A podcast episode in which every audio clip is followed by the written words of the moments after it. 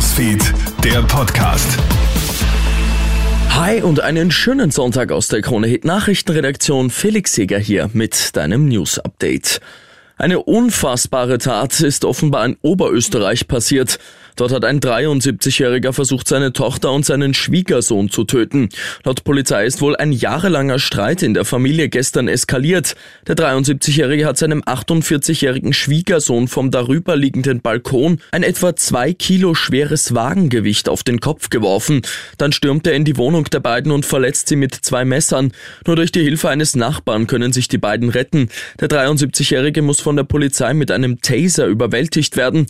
Tochter und Schwiegersohn werden schwer verletzt ins Krankenhaus gebracht. Moskau meldet heute nach, dass man die Stadt Bachmut im Osten der Ukraine vollständig eingenommen hat. Zuvor hatte das auch der Chef der Söldnertruppe Wagner verkündet. Die Ukraine dementiert die Meldungen kurze Zeit später. Man würde noch immer in der Stadt kämpfen. Auch der ukrainische Präsident Zelensky bestätigt die russische Einnahme Bachmuts am Rande des G7-Gipfels in Hiroshima nicht. Und einen kuriosen Einsatz hat es für die Polizei in Kärnten gegeben.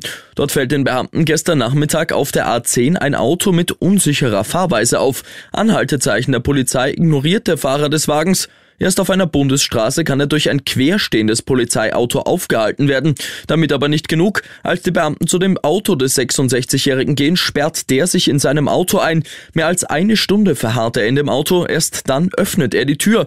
Der Führerschein wird ihm noch an Ort und Stelle abgenommen. Zudem wird der Lenker angezeigt. Ich wünsche dir noch einen schönen Sonntag.